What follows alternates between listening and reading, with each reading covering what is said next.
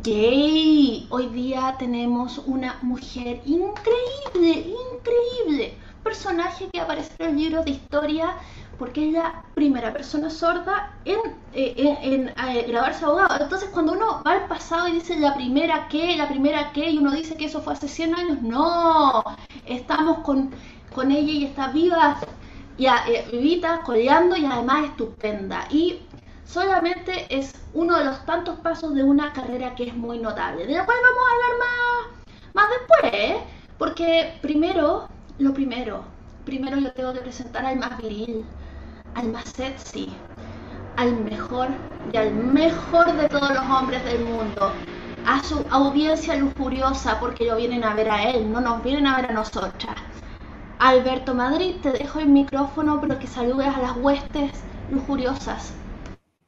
Hola, buenas tardes. Reciban todas, especialmente todas y todos, un cordial saludo. Gracias por acompañarnos esta tarde nuevamente y con esa presentación ya no tengo más nada que decir. Un gusto saludar a Vianey y a la intérprete que esta noche nos acompaña. Muy bien. Bueno, eh, vamos a Ángela Morales, eh, va a interpretar para nosotros esta noche. Muchas gracias. Y Ahora voy a hablar del incomparable Vianey. Vianey Sierrata Aracena, calameña, abogada y magíster en gestión educacional, presidenta de la Fundación Nelly Isabel, de lo cual nos va a contar también, y abogada del Centro de Apoyo a Personas Sordas, CAPS, líder sorda en Derechos Humanos y Educación en Discapacidad. Formó parte de las mujeres sordas que lideraron el proceso de proyecto de ley de lengua de señas en el Congreso primera persona sorda en Chile en obtener título de abogada, candidata independiente a la Convención Constituyente por el Distrito 3, que es la región de Antofagasta, eh, en la lista de Movimiento Independiente del Norte. Además, es una, una fe fatal eh, con experiencia certificada por el Departamento de Estado de, de Estado de Estados Unidos. Entonces, bueno, claramente trabaja, es una espía de la CIA que nos viene a infiltrar con intenciones malévolas. ¿Verdad que sí, Vianney? Te voy a liberar el micrófono para que confieses tus intenciones malévolas de Fen Fatal.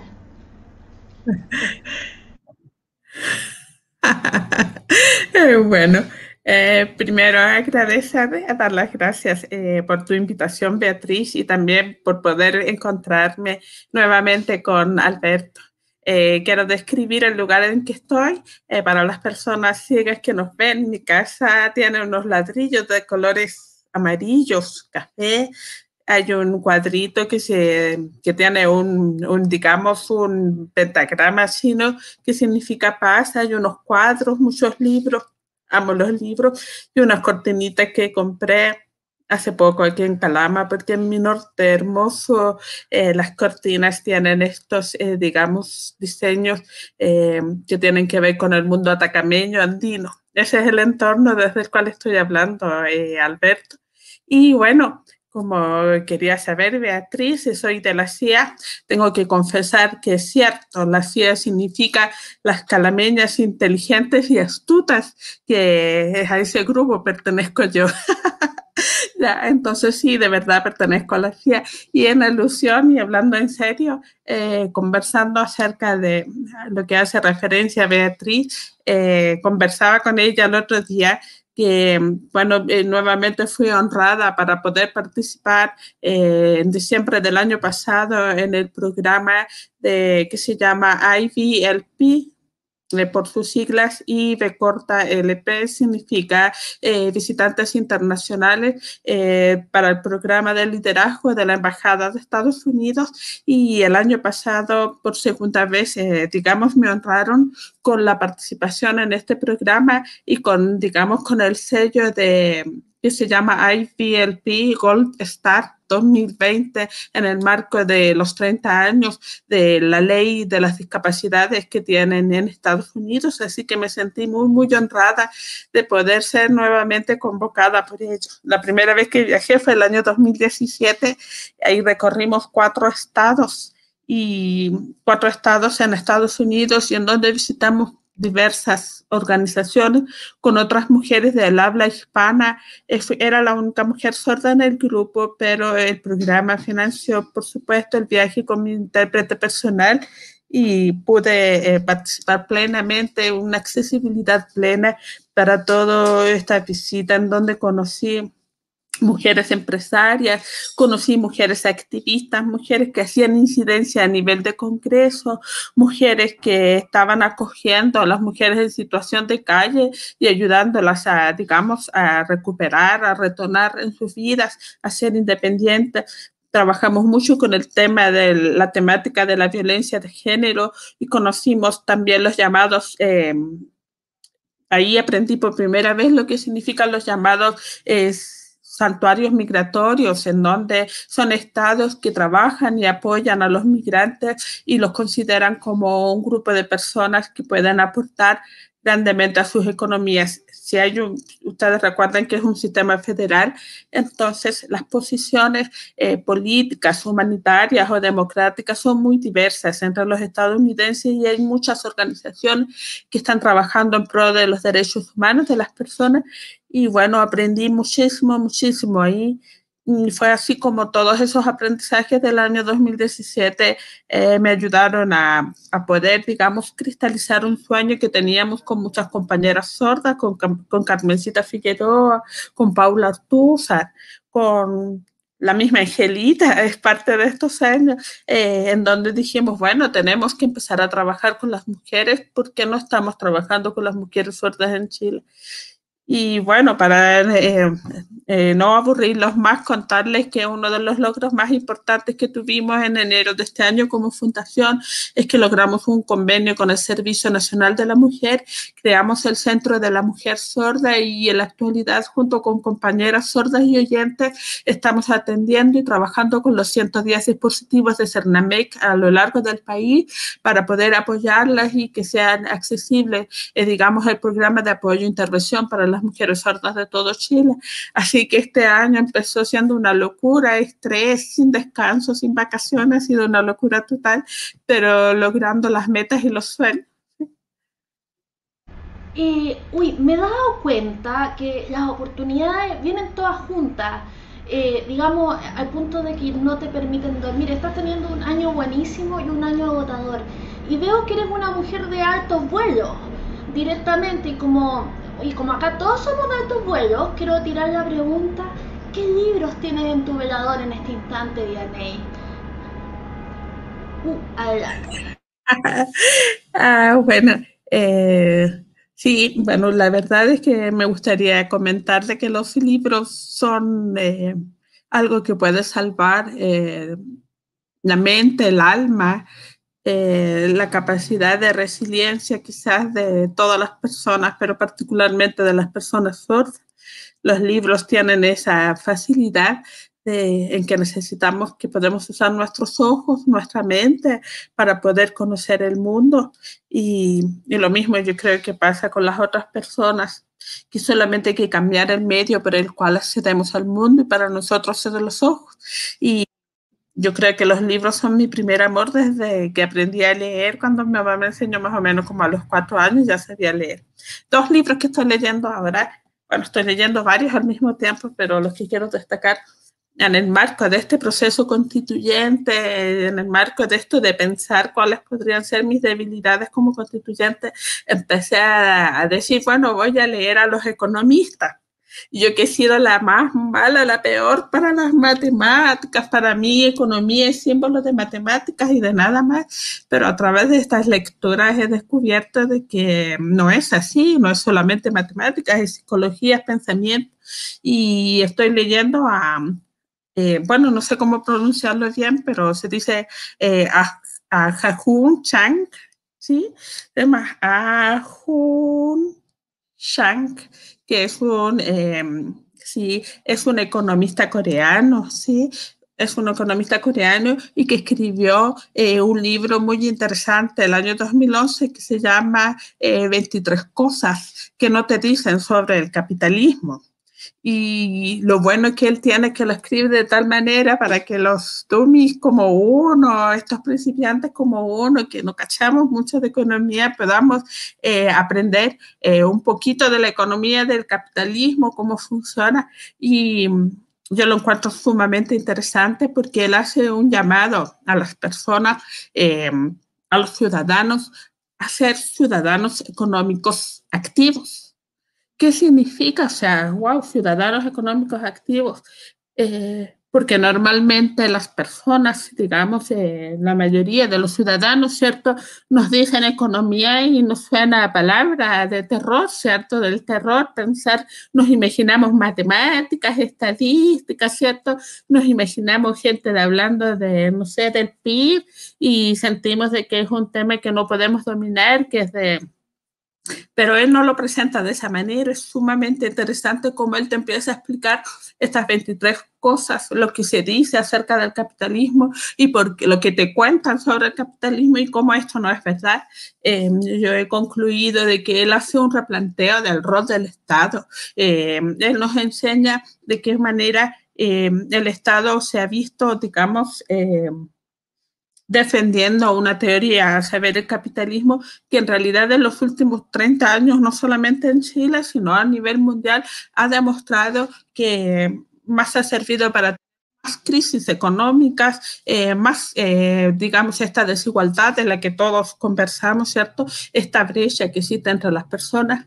Y de hecho, él ahora último ha hecho varios eh, como comentarios respecto a la pandemia y ha señalado de que hemos aprendido el replanteo en la pandemia del consumo material es decir, en pandemia, cuando estuvimos encerrados esos seis meses que no íbamos a ninguna parte, por primera vez nos dimos cuenta de cuántas cosas gastábamos dinero y que era absolutamente innecesario mientras estábamos en pandemia. Cuánto de esos gastos, de ese gasto es un gasto social para lucir, para aparentar, para hacer creer que somos algo más pero que en realidad no es necesario, no es esencial, no es algo que realmente necesitemos en nuestra vida. Eh, también él habla de la valoración que tenemos que hacer del trabajo esencial. En este minuto también todos como seres humanos nos estamos planteando cuáles son los, los trabajos esenciales, las profesiones esenciales, las cosas que realmente necesitamos, andamos, ¿cierto?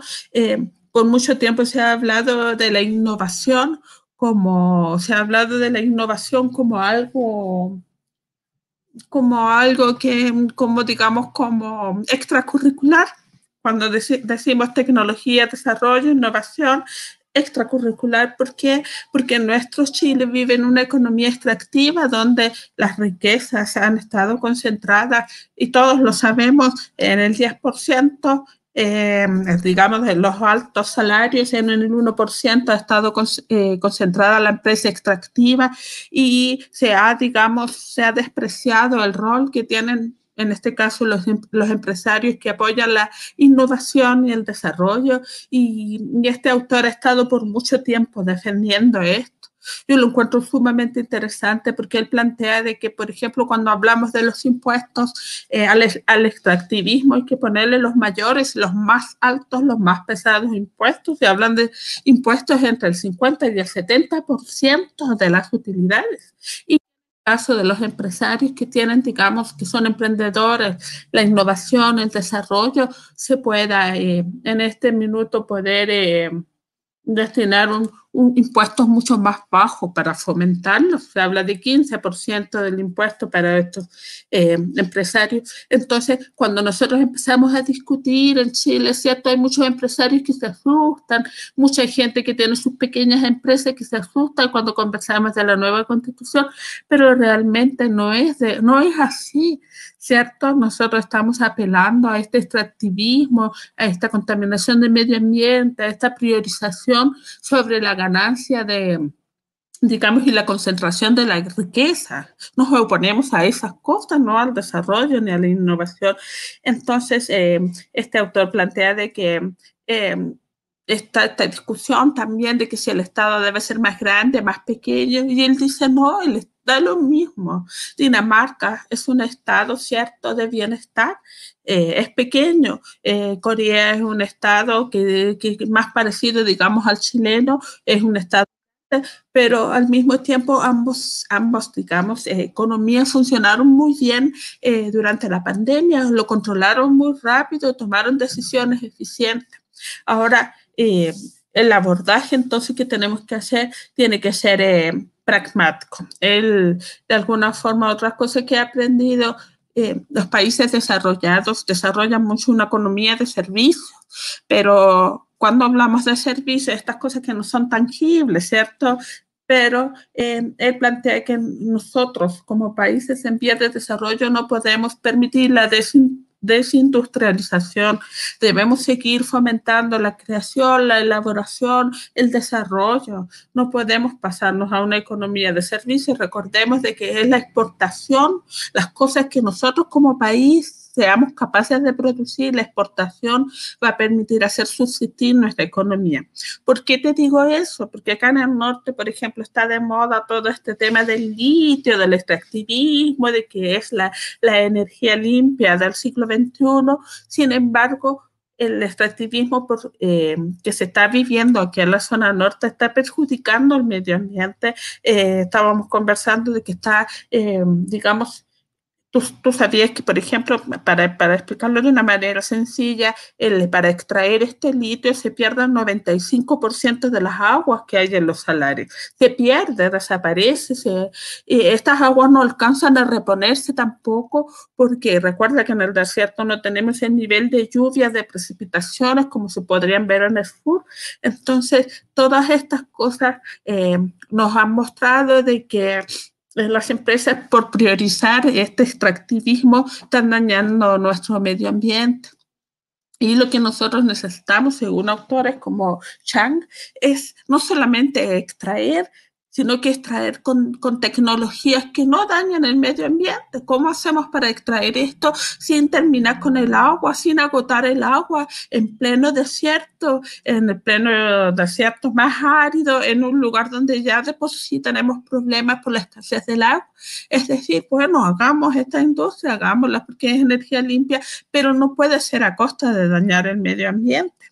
Y el otro tema, lo que te decía recién de la industrialización, tiene que ver con el tema de si extraemos el litio, tenemos que nosotros hacer la industria, fabricar las baterías aquí mismo. O sea, a nosotros nos, nos sacan, nos sacan, nos sacan, este, este colonialismo económico sigue persistiendo, en donde para los países más ricos solamente somos una fuente a quien quitarles las cosas, pero no para, no para crear industria, no para crear las empresas aquí mismo en nuestro país. Y eso es lo que falta acá, eso es lo que falta instalar. Y son varias cosas súper interesantes, interesantísimo este autor. Bueno, y el otro autor es otro premio Nobel eh, se llama eh, Daniel Kahneman. Escribió un libro que se llama Pensar lento, pensar rápido. Pensar lento, pensar rápido. Él ganó el premio de economía. Él, él hizo un, su, investigación se basó en toda esta temática de la toma de decisiones en tiempos de incertidumbre y aplicó su investigación sobre la toma de decisiones en, en, en contextos de incertidumbre a la economía, a las finanzas. Y Muchas veces nosotros creímos muchas veces que la gente decidía en base a probabilidades, que es lo que más probablemente va a decidir una persona en una situación determinada pero yo te cuento claramente que eso no es así. Eh, él demostró de que en realidad eh, la gente en la toma de decisiones en tiempos de incertidumbre tienen atajos heurísticos que no siempre son racionales. Por ejemplo, un ejemplo clásico de atajo heurístico es decir, que la persona prefiere, eh, tiene más aversión a la pérdida que a la ganancia. Por lo tanto, cuando invierte o cuando hace su ahorro, hace el ahorro para no perder 100 pesos antes de ahorrar para ganar 100. Estamos dispuestos a, conservar lo que tenemos, pero no perderlo eh, en vez de tener lo que tenemos con la posibilidad de ganar más. O sea, son decisiones básicas que nosotros tenemos en la casa, ¿cierto? Y él lo aplica mucho a distintos ámbitos de las conductas. Hoy me encanta, me encanta porque él en su libro te pone ejemplos. Por ejemplo, te dice, eh, Arica está en el norte de Chile, eh, Chile limita con Perú, el pollo tiene cuatro patas. Entonces tú te va diciendo afirmaciones y uno dice, ah, sí, sí, sí. Después, oye, no, pero si los pollos tienen dos patas nomás. Entonces, como que empieza a jugar contigo, te empieza a poner ejemplos para... Eso es lo interesante de su libro, yo lo recomendaría totalmente, un libro así gordo, pero todas como su teoría las plantea desde el punto de vista de los ejemplos. Y yo creo que eso también aplica mucho a este proceso constituyente. Yo les pregunto a ustedes, ¿qué es lo que hace que la gente cree que alguien sea un buen candidato? Tenemos más de 1.300 candidatos a la constituyente. Imagínate si quisiéramos decir, bueno, no conozco a ninguno, pongámosle el caso que no conozco a ninguno y empiezo a mirarlos uno por uno en sus páginas de Facebook, por ejemplo. ¿Qué ¿Qué, ¿Qué, va a hacer que tú lo recuerdes? ¿Qué va a hacer que tú crees que es algo increíble? Porque yo puedo decir, soy abogada constitucionalista, pero hay como 100 que son abogados constitucionalistas. Eh, bueno, yo soy, eh, no sé, pues yo quiero luchar por la salud, la educación y la vivienda, pero todos dicen lo mismo. Eh, bueno, eh, no, pero es que yo también soy del poder feminista, por lo menos la mitad somos mujeres feministas. Entonces, y como que de alguna manera, como estoy metida en todo este proceso constituyente, estoy pensando, ¿qué es lo que quieren las personas? Una persona cuando mira a un candidato, ¿qué busca? ¿Qué es lo que le impacta? ¿Qué es lo que, qué es lo que hace que su, de algo, que, que, le hace ese, ese clic en su mente quizás en su corazón? No sé que le diga, oh no, yo voy a votar por esta persona, me identifico por esta persona. Y es interesante este tema de, de la psicología. Nuestros votantes quieren arriesgarse a apostar por las caras nuevas o prefieren ser conservadores, no perder y seguir apostando a los mismos de siempre. Yo sé que suena eslogan político, pero de verdad es, es, que nos tiene que ayudar como a pensar. Y para, para mí es muy, muy, muy interesante esto también porque estamos hablando de ser una candidata sorda, calameña, mujer, eh, que hemos trabajado en el mundo de la discapacidad. Alberto me conoce, yo lo conozco a Alberto, pero las señoras, eh, muchas señoras aquí en Calama a lo mejor van a decir, ¿y ella quién es? porque nos movemos en mundos distintos, en luchas distintas, en activismos distintos, ¿cierto? Eh, para trabajar por el mundo de las discapacidades eh, es un trabajo a tiempo completo. Tú estás todo el tiempo luchando y explicando, incidiendo una, otra. Entonces no tienes como mucho tiempo como para a lo mejor eh, desarrollarte o participar en otros grupos sociales el nuestro es el mundo de la discapacidad, el mundo de las personas sordas. La pregunta es, ¿cómo hacemos que la gente, eh, digamos, nuestros votantes, entiendan la larga historia de lucha, la larga historia que nosotros hemos llevado adelante? Y en eso me gustaría saber qué opina Alberto. O sea, ¿qué piensas tú, Alberto? ¿Cómo puedo, cómo podemos hacer que la gente que vota eh, conozca nuestras luchas, conozca nuestra, eh, nuestra día, digamos, y que se puedan sorprender y que puedan confiar en que podemos ser buenos candidatos. Alberto. Bueno, primero viene ahí decir que es un agrado tenerte, que fue una sorpresa sumamente grata el saber que ibas a estar con nosotros. Y voy a partir por preguntarte a respuesta corta, lo que he preguntado a todos los que han venido para acá como candidatos a constituyentes, a los pensadores de la discapacidad, a la gente que trabaja en el mundo de la discapacidad.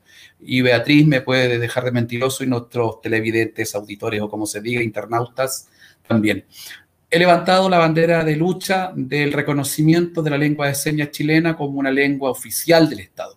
Yo creo firmemente que para que la lengua de señas sea absolutamente validada y no exista cuestionamiento ninguno, es imprescindible que en la nueva constitución aparezca, primero, que las personas con discapacidad vivimos en Chile, o sea, que existe un reconocimiento constitucional en relación a nosotros las personas con discapacidad. Segundo, que la ley de señas, eh, perdón, que la lengua de señas chilena también sea eh, validada en términos jurídicos, o sea, que se reconozca que esta lengua es una lengua que se habla en Chile, por ende tiene que ser una lengua oficial.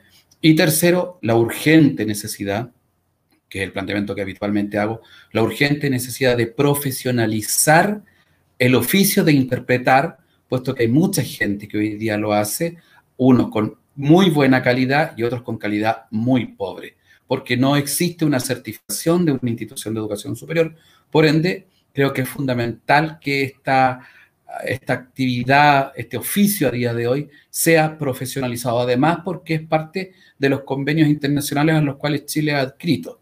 Eh, ¿Qué piensas tú de, las tres cosas? Primero, del reconocimiento constitucional de nosotros las personas con discapacidad, que la lengua señas sea una lengua oficial del Estado y del profesionalismo o de la profesionalización de los intérpretes.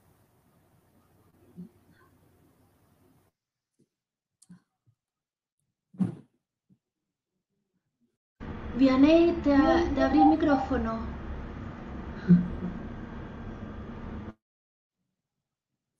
Eh, sí, eh, la, verdad es que um, yo siento de que en, bueno, en nuestro trabajo eh, con las personas sordas ha sido el primero, el primero y más importante este reconocimiento de la lengua de señas chilena porque este es como nuestro pegamento lo que nos une, lo que nos cohesiona, lo que, lo que nos hace identificarnos unos con otros.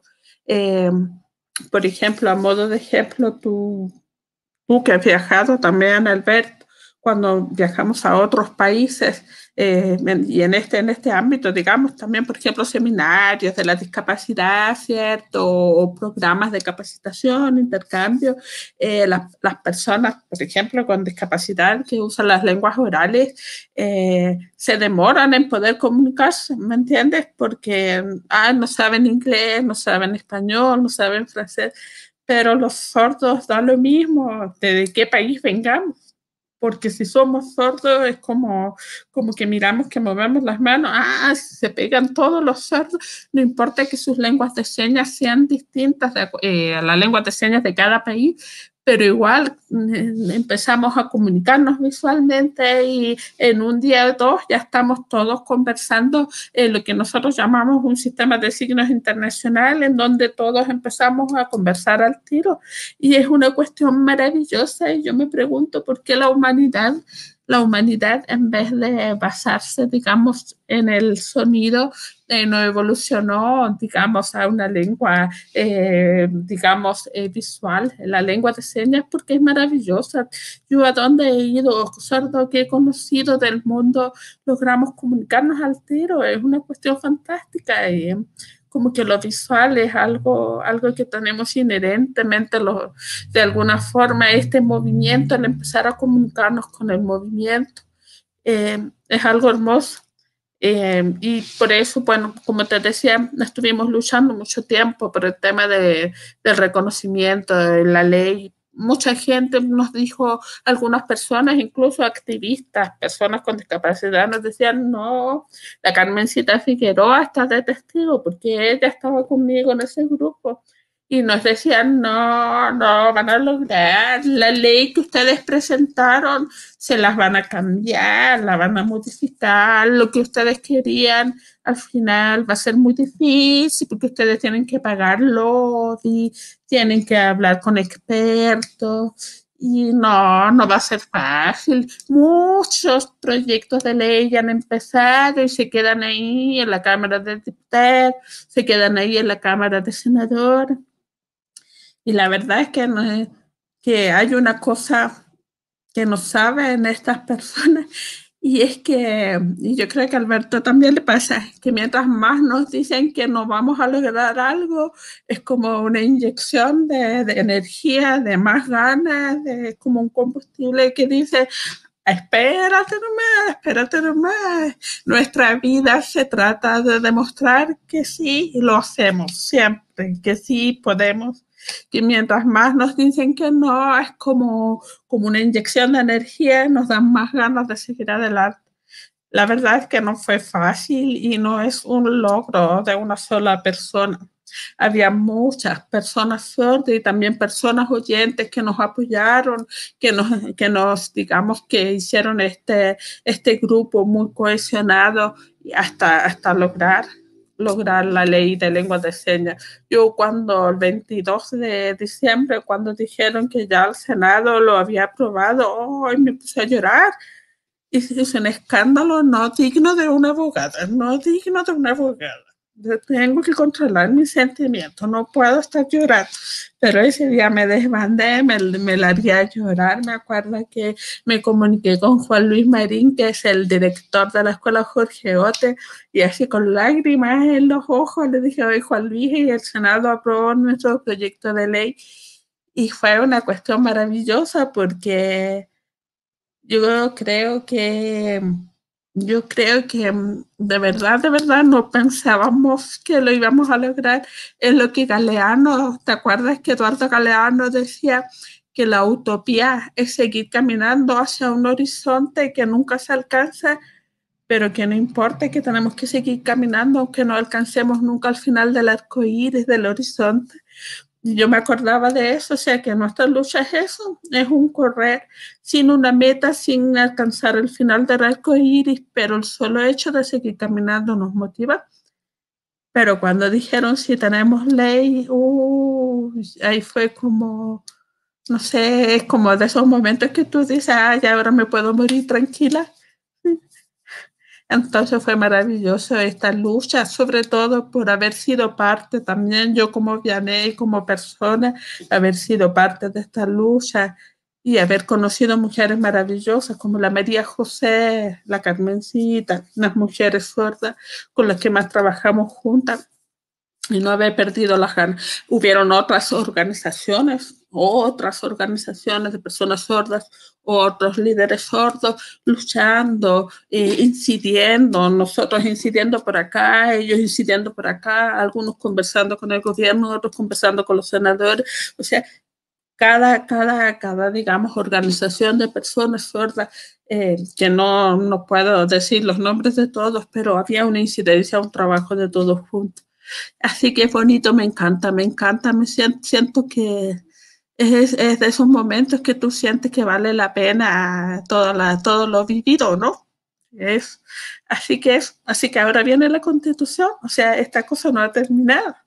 Le, decimos a nuestros, pues a nuestros votantes, les digo, esto no se ha terminado, eh, todavía nos queda camino que lograr.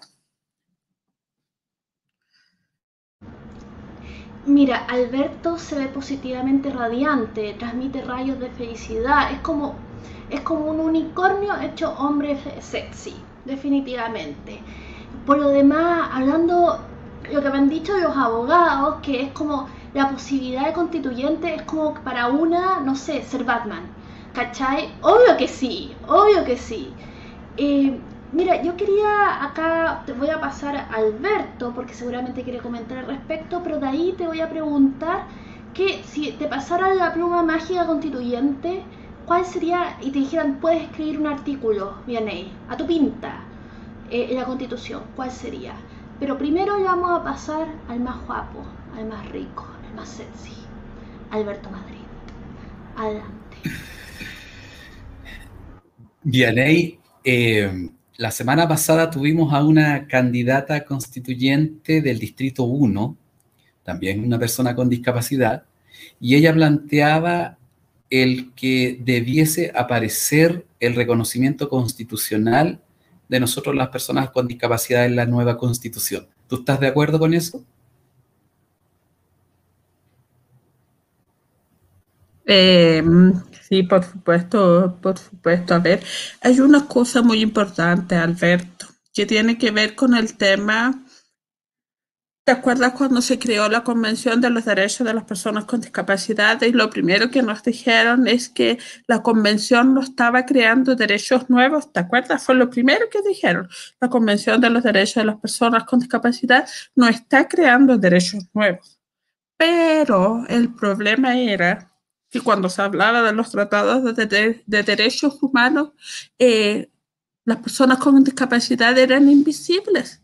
Se tenía como un pensamiento, ah, aplicamos los derechos humanos, pero en forma homogénea a este grupo de gente y las personas con discapacidad decíamos, oye, pero es que yo también tengo derecho a la educación o a la información o a la libertad de expresión pero resulta que no hacían así, pero es que usted tiene un problema, usted tiene una condición. Y de alguna manera cuando nos señalaban a nosotros, nos querían decir, bueno, es que como usted tiene una deficiencia, sus derechos humanos no existen.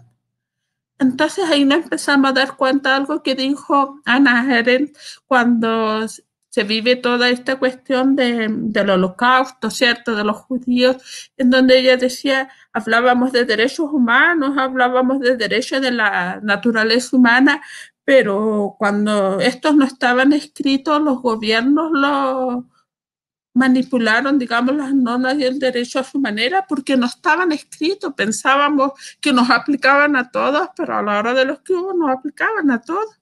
Entonces, lo mismo nos pasa a las personas con discapacidad, a las personas sordas.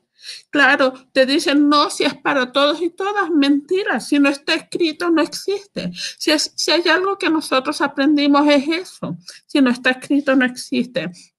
Entonces, eh, nosotros debemos crear una constitución. Cuando tú me preguntabas de qué artículos escribiría, yo escribiría un capítulo de, que se llamaría grupos de personas prioritarios o grupos humanos prioritarios, que son estos grupos de personas que por sus especiales características necesitan un articulado específico. Y en ello me refiero no solamente a las personas con discapacidad, me refiero a los pueblos originarios, me refiero a las mujeres, me refiero a los niños, niñas, adolescentes, me refiero a la situación eh, de la movilidad humana, como le dice, le pusieron en Ecuador, ¿cierto? Que hace la referencia, digamos, a los migrantes. Me refiero a las personas de la tercera edad, ¿Por qué? Porque son grupos que por sus características, condiciones, eh, requieren, requieren tener un reconocimiento, ser nombrados en nuestra Carta Magna, porque es necesario establecer equidad. Hay algo muy importante, todos hablan de igualdad, igualdad, igualdad, pero la igualdad es, eh, la igualdad es darle a cada uno lo mismo y no es lo que necesitamos. Lo que necesitamos es que cada uno pueda obtener lo mismo. Es distinto. ¿Ya? Entonces, siempre nosotros tenemos un ejemplo, ¿cierto?, que se le da a los profesores de educación diferencial, los colegas de educación diferencial, qué sé yo, me van a entender el ejemplo porque lo han visto muchas veces. Es el ejemplo de cuando hay un, digamos, eh, se ve como una especie de, de reja, de verja, ¿cierto? Y tienes tres niños tratando de mirar al otro lado pero hay uno que es tan chiquitito que va a necesitar, no sé, eh, tres ladrillos, ¿cierto? Para poder pararse sobre ellos y poder mirar al otro lado. Un niño es tan alto que no va a necesitar ningún ladrillo y un tercer niño va a necesitar dos ladrillos. De eso se trata la equidad, que cada persona es diversa, distinta, interseccional y por lo tanto para asegurar los derechos cada grupo prioritario tiene sus necesidades particulares para poder alcanzar esta equidad. No se trata de repartirle un ladrillo a cada uno. ¿Me entiendes? No se trata de repartirle un ladrillo a cada uno. Ah, a todos iguales, un ladrillo para cada uno no sirve. Necesitamos ver cómo cada uno de estos grupos prioritarios, eh, uno que se me quedó en el tintero, por ejemplo, la diversidad sexual, también muy importante. ¿Por qué? Porque es deber del Estado asegurar que da tal derecho este derecho, digamos, la educación o la libertad de expresión o el acceso a la información, cómo garantizo que cada grupo humano acceda a esto y cómo, cómo voy a hacer, voy a hacerlo con equidad. Esa es la palabra que no se ha dicho, equidad. Se dice mucho igualdad, igualdad ante la ley, igualdad ante la ley, pero en realidad lo que estamos buscando es la equidad. Y por eso es importante lo que dice eh, en este caso Alberto por eso nosotros necesitamos que diga, las personas con discapacidad eh, son las personas que, una concepción positiva de personas como un grupo de derechos, ¿cierto? Y que por lo tanto van a tener estos derechos, estos deberes también. A eso se refiere. Y por eso tenemos que ponerlo, consignarlo en la nueva constitución. Alberto, ¿quieres comentar? Tú, uno, tú, tú. ¿Mm? Ah, ya. Sigue tú, sigue tú. Sigo yo, perfecto. No, es que Alberto eh, positiva, eh, positivamente es un rayo de luz porque se, escuchaba tan contento, eh, se veía tan contento escuchándote. mira, yo además quería preguntarte, tú dices que eres una mujer feminista, eh, yo también, así que ahí estamos en la misma página. ¿Cómo, eh, y que además ya contaste que no, no eres una feminista de papel, que solamente pega aullidos ante el machismo y no hace nada, sino que además toma, hace cosas. El centro para mujeres sordas es eh, o sea, tú tomas cartas en el asunto, no, no eres solamente una feminista de papel como, no sé, yo lo saco de la expresión tigres de papel, que, que el perro que mucho ladre que nada muerde, pero una feminista definitivamente carne y hueso, no de papel. Entonces, mira, estamos eh, acercándonos más o menos al final del programa. Eh, no todavía estamos allí y quería preguntarte, ¿Cómo crees tú que va a salir la constitución? ¿Cómo, ¿Cómo crees tú? O sea, agarra. Además, te estoy pidiendo que seas pitonizo, o sea, nada menos que agarres, que agarres la bola de cristal, la limpies con un buen con, un buen detergente para que veas clarito y nos digas cómo crees que, que va a quedar esta constitución.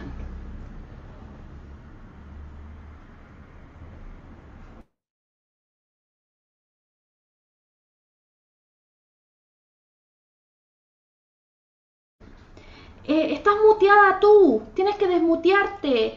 Eh, si puedes repetir, eh, Beatriz, porque justo me quedé pegada. Ok, Vianey se puso a sí misma en silencio y yo no le puedo sacar del silencio, tiene que apretar el micrófono para sacarle el cosito. está encima de su cara abajo, hay un dibujo, un micrófono y está ahí, ahí, se lo sacó, ya. No, lo que yo le decía es si puedes, Ángela, eh, repetir la última parte de la pregunta porque se quedó pegado, o al menos en mi computador.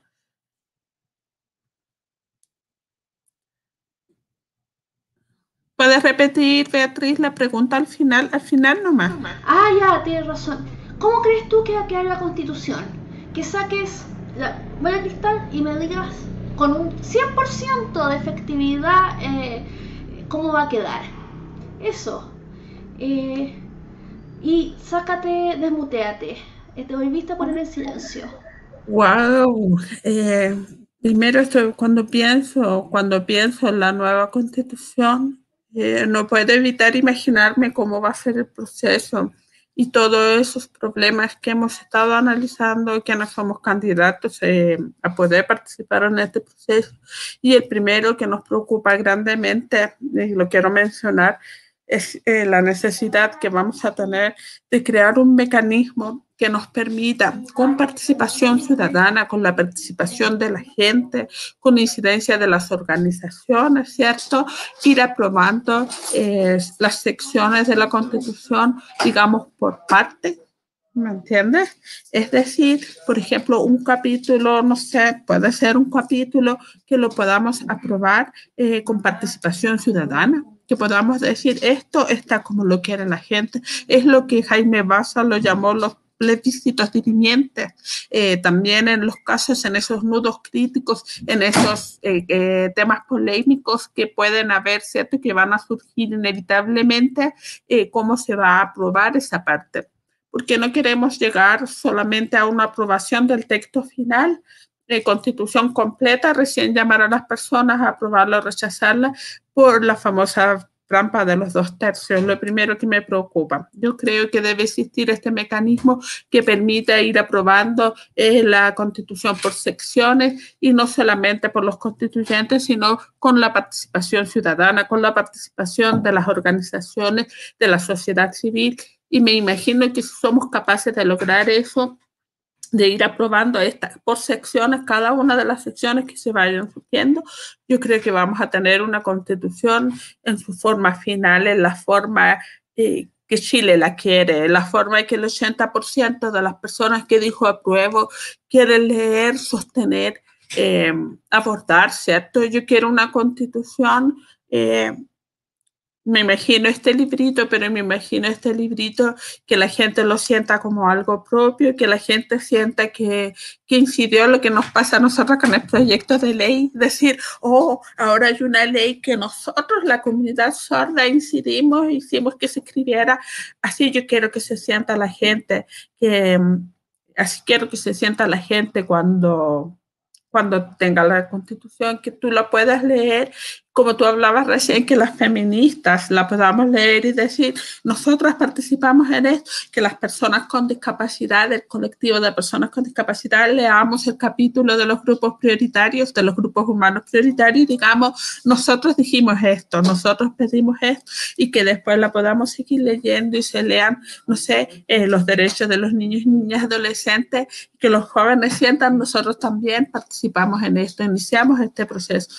Yo sueño con una constitución en donde la gente sienta también de que está redactada de tal manera que la participación ciudadana que hemos tenido estos dos últimos años, en donde nos metemos en todos los temas, en donde la gente ahora está leyendo, enterándose. Antes era como que le habíamos pasado la pelota a los políticos, que ellos hacían lo que querían, porque pensábamos que eran los expertos, ahora no, ahora asumimos el rol, este rol propio, y lo que quiere una constitución que permita eh, la iniciativa de ley popular, que permita eh, las convocatorias a la participación ciudadana, por ejemplo, para las aprobaciones en las leyes que tienen estos como nudos ideológicos en donde se crea toda una controversia, que hayan referendos. Yo lo que lo que quiero es una constitución en que todos y todas en este siglo XXI, en que accedemos a la tecnología, en que podemos hacer una incidencia tecnológica, en que todos podamos decir, esto no nos gusta, esto es lo que queremos, no nos parece esto otro, no una constitución que sea el libro en el estante, sino que nos podamos eh, apoderar, digamos, de sus contenidos, que no lo sintamos como algo ajeno, que la gente no sienta de que no, no se entiende, eh, que no sienta esa diferencia o divergencia entre la realidad y lo que está escrito, sino que sintamos que realmente contribuye a un cambio. Es verdad, eh, como han dicho muchos los compañeros que estamos, digamos, con la nueva constitución, lo que queremos es que este cambio, este cambio se sienta como algo propio, pero que este cambio no lo soltemos. No podemos volver a cometer el error de soltar la pelota y de retirarnos de la cancha. En este partido, toda la ciudadanía tiene que jugar. Toda la ciudadanía tiene que jugar y no se puede retirar del partido. En, en la Constitución no hay minuto 90, no hay. Es un partido indefinido. Ahora sí que nos estamos acercando al final y llega el minuto de peinar la muñeca. Vamos a partir por mi adorado Alberto, eh, quien eh, voy a poner debajo tuyo eh, tu, tu handle de Instagram para que te encuentren. Así que adelante, adelante. Muchas gracias a todas mis admiradoras y admiradores que me sigan en Instagram. Ahí tienen la dirección. Y para peinar la muñeca, plantearles la invitación para la próxima semana en este Sin Barreras, en el que tendremos candidatos y candidatas, porque serán tres, dos candidatas y un candidato probablemente, a concejal, uno por la comuna de Frutillar, una por la comuna de Santiago y una por la comuna de Antofagasta. Así es que quedan cordialmente invitadas. Las tres candidaturas son de personas con discapacidad, así que acompáñanos la próxima semana a la misma hora y en el mismo canal. Y viene muchísimas gracias, fue un agrado escucharte. Siempre estar contigo es algo súper positivo, que llena energía y como bien decías al comienzo, la lucha continúa y no se va a acabar con la nueva constitución. Los que somos activistas del mundo de discapacidad lo tenemos súper claro. Así que muchas gracias, que te vaya muy, pero muy bien Espero darte un fuerte abrazo cuando estés en Santiago y seas una de nuestras constituyentes. Felicidades. Fabuloso, además de que claramente nos vamos a tener que juntar acá en Santiago. Alberto va a tener que cumplir, hacer esos piscos sour maravillosos que dice que, que hace, pero no le creo porque yo no he visto ni un pisco sour, o sea, pura boca. Eh, Además, hablando de autopromoción, suscríbanse a Liberty News, eh, por favor, porque su like es la manera que este, e, este medio independiente pueda crecer, que no, nos interesa mucho. Y más allá nosotros como, como Liberty News y también como Sin Barreras, que es como este espacio de activismo, estamos promocionando mucho las, las candidaturas de gente que vive con discapacidad porque pensamos que tienen valor agregado digamos, hay miradas que solamente se adquieren bajo condiciones extremas. Yo probablemente no la tengo, yo me considero aliada nomás, pero reconozco que reconozco que, que no que con estar sensibilizado no basta porque no es lo mismo y que eh, eventualmente todos estamos a un accidente, una enfermedad de ser parte del colectivo. Entonces, eh, ese, es el interés general de la sociedad incluir constituyentes que tengan esta mirada especial estos lentes especiales, este valor agregado, por ponerme ahí, full ingeniera comercial. Ahora es el momento de que Vianey pueda peinar su propia muñeca. Adelante, Vianey. Bueno, eh, bueno, quiero darle las gracias por la invitación. Me siento muy feliz, me encanta mucho poder conversar y, como digamos, profundizar estos temas que tienen que ver eh, con el proceso constituyente. Quiero decirle a todas las personas que nos están mirando, especialmente a las personas de la región de Antofagasta, del Distrito 3, que esta es su candidata a constituyente de Calama y que está también eh, luchando por los intereses de todas las comunas, eh, y voy a decirlo en lengua de señas, de Tocopilla, de Mejillones, de Taltal, de Oyagüe, de San Pedro de Atacama, de Calama, por supuesto, del Alto Loa, de San Pedro de Atacama, eh, de Chiu Chiu, de Toconao, Así que a todas las personas de mi región les digo, aquí tienen una candidata a constituyente, esto es una mujer, una calameña, soy una persona sorda y eso en la vida me ha enseñado a ser una persona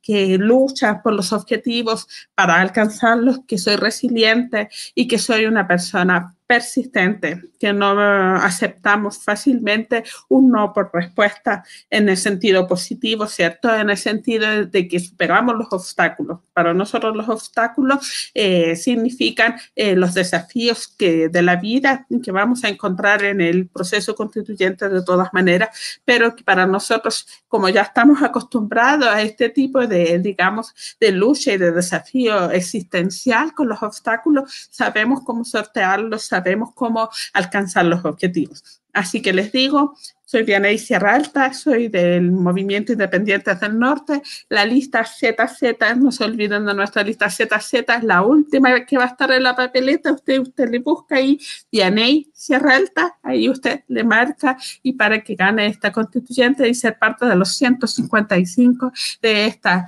que van a elaborar esta nueva constitución. Así que muchas gracias a todos y también a ustedes por invitarme, que me la pasé muy bien. Es la parte divertida de, este, de esta campaña, digamos. Muchas gracias, muchas gracias por todo. Les voy a liberar a todos eh, eh, el micrófono para que todos se digan chao a nuestro cariño, porque nos vio mucha gente, eh, nos vio mucha gente hubieron puros, eh, digamos, puros fans de Vianney aquí, así que también quería mandarles amor y Vianney probablemente también les está mandando amor y Alberto le está mandando mucho amor a todos nuestros fans, que, los fans de Vianney que nos han visto. Eh, vayan a votar y bueno, acuérdense, Vianney, Sierra Alta eh, y esta ZZ.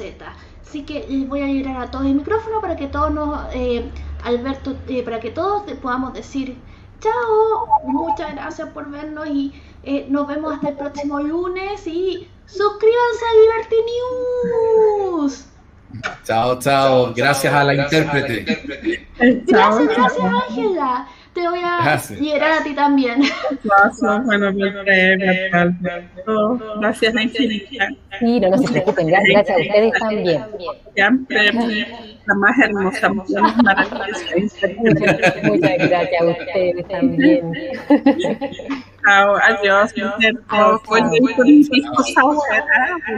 Bien, bien.